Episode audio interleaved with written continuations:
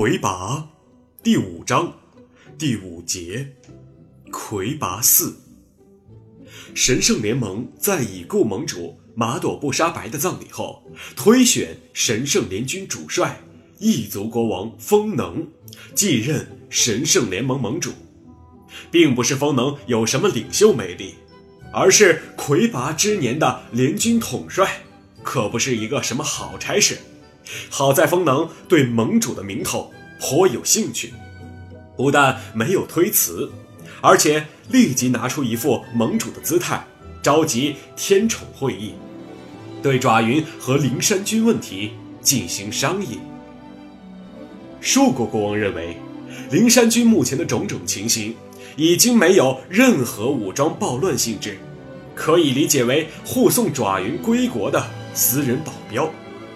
虽然人数太多了一些，而爪云归国一事可以理解为龙族的内部事务，与别国无关，可以考虑停止神圣联军对灵山军的军事行动。此意得到了众天宠的一致赞成。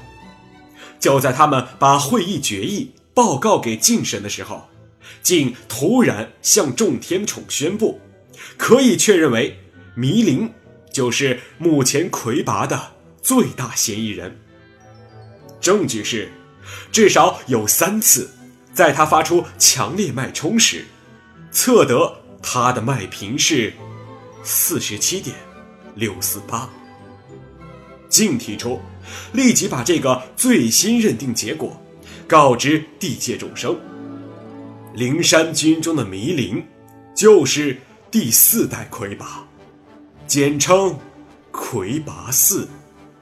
要想出一些简单粗暴的宣传词，比如“魁拔就是迷灵，魁拔是灾难”，或者“消灭魁拔从除掉迷灵做起”等等，这样让人们一听就明白，从而远离迷灵，孤立迷灵，除掉迷灵，以便于神圣联军和天界。采取进一步行动。魁拔一千零一十八年，迷灵及魁拔的消息传到了迷灵和龙长老所在的米拉都。没几天，城里的人就跑了一半。到神圣联盟总部去开会的国王也没有再敢回来。郎勇将军带的队伍也有三分之一的人从此不见了踪影。但那些从灵山一起出来的人，特别是有兽族血统的妖侠，都没有走，因为他们相信自己的眼睛所看到的。迷灵不是灾难，迷灵是狮舞妖侠，他们喝酒时赋的诗，开始与魁拔有关，只是没有直接提魁拔的名字。感受大地震动，背负往日光荣，英雄灵魂已经苏醒，狂飙铁骑卷残云，力断长梦之河，踏破呼啸高原，冲天高塔直指苍穹，燃烧生命，照亮明天。迷林陷入。深深的不安之中，他没有告诉正在养病的龙长老，也不让人们在龙长老面前议论这件事儿。他相信龙长老已经不久于人世，他不想让龙长老在一生的最后时刻还要受这么一个莫名其妙的刺激。龙长老自从知道了白自杀的消息以后，只有。在有一天夜里突然醒来时，喊了声“哥哥”。此外，就没怎么说过话，整整三个多月的时间一直躺在床上，一下变老了许多。迷灵一直陪护着龙长老，陪护的还有医生齐恒三。开始，齐恒三检查了龙长老的身体之后，说龙长老没有什么病。只是精神受了刺激，但三天后就发现龙长老的心脏出现了一些问题，再过几天，肺也不正常了，又过几天，肾也不正常了，再后来肝也不正常了。这时，他告诉迷灵，应该问问龙长老有什么遗嘱了。迷灵没有问龙长老，就天天默默地陪在龙长老身边，拉着他的手，眼睛一直看着他，很贪婪的样子，好像看一眼就少一眼似的。他经常想到他用野瓜捉弄龙长老的那些日子，想起龙长老有一次与妖侠对诗中的一句：“野瓜的季节过了吧。”为何总有野瓜香？他相信龙长老此生的最后一世，一定会是野瓜的香气。就在这时，外界传来迷灵就是魁拔的消息，迷灵不得不去与郎勇将军商议这件他不想让龙长老知道的事情，而让齐恒三照看一下龙长老。尽管迷灵要求众人。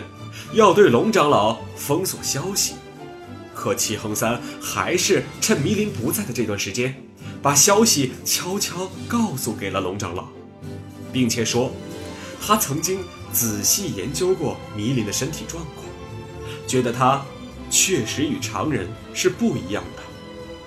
当时就想，迷林不是天神，就可能是魁拔。龙长老听了，想了半晌。说了他这些天来最多的一次话。你为什么不按迷灵说的做呢？我觉得长老应该知道这件事儿。为什么？只有长老能指点他以后该怎么做。你这样想，没什么。长老又想了好一会儿，就让迷林觉得我不知道这件事儿好了。之后，奇迹发生了，龙长老的病状从此一点点减轻，先是肝脏的功能正常了，之后其他脏器都渐渐的开始复原。迷林一直在和郎勇将军紧急磋商后面要做的事情。他的想法是尽快把龙长老送回龙国，然后他离开大家，独自承担魁拔该要承担的一切。你要相信大家，郎勇将军说：“你要知道，我们不是被你胁迫着做现在这些事情的，这是我们愿意做的，我们很愿意这样生活下去。这一点。”你还没有得到长老的真传呀，迷林。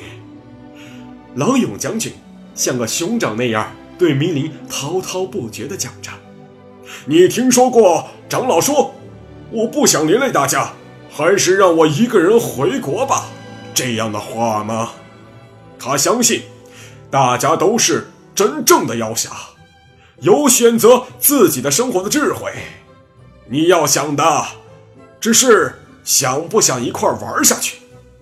当初你说我要扫平四海，如何如何？大家听了，觉得这才是我们要过的生活，才跟着你来的。可我那会儿不是魁拔，你爱是什么就是什么，这与我们无关。我们只是觉得大家在一起有意思，就在一起共事了。一个妖侠总是要战死在沙场上的，与魁拔打，还是跟着魁拔去打，有多大分别？我记住了，将军。哈哈哈！不要把什么魁拔放在身上，我的迷灵兄弟。郎勇将军大而化之的笑笑。我一直觉得，这是妖侠们编出来的说辞。为的就是有个可以大打一场的理由。你就像是球场上被踢来踢去的球啊，没有你，两拨人怎么比谁更厉害呢？会是这样吗？倪林不相信的看着郎永将军。他们故意这样说我，为的是……你这样想吧，聪明的年轻人，历史上闹过两次魁拔，都写进了史书，还有天神的一些什么研究结论什么什么的，我就想不通，这魁拔到底有没有寿命呢？如果我们都不去管他，他会不会到时候照样变老死掉呢？我们为什么不等着他自己老死，而一定要去打他呢？你不觉得这很奇怪吗？魁拔生下来就要杀死所有的人吗？他图个什么劲呢？吃人没有这个记载，那他想怎么样呢？到现在都没有人知道，为什么？你天生研究这研究那，为什么不研究研究这个？更简单的，为什么不干脆就去研究研究他的寿命呢？为什么？为什么？很明显呀，大家都想打仗，哈哈，为的就是有个仗打打。做一辈子没打过仗的摇侠有意思吗？每天过同样的日子有意思吗？士兵怎么能当上将军呢？穷的怎么能变富呢？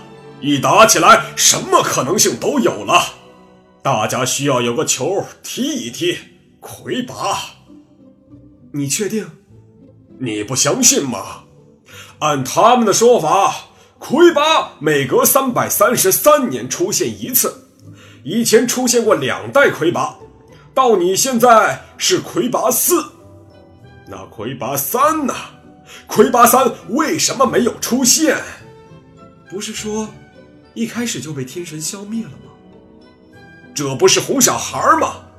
他们既然能一开始就消灭魁拔三，为什么不一开始就消灭你？我确实没有父母，出生时间地点也都对得上，能对得上的人很多。不信你统计一次，那个时间、那个地点。出生的不知道父母的生灵有多少个，不会就你一个。那你认为魁拔三为什么没有出现？因为那会儿大家并不需要战争，即使真的有魁拔这回事儿，魁拔三复活了，但是没有人招惹他，他该活着活着，该变老变老，该死的时候就死了。但现在不一样，大家需要魁拔，你就中了头彩。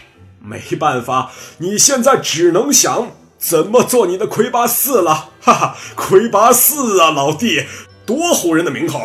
赶快准备做你的魁拔四吧。怎么做？尽你的本分就是了。那是什么？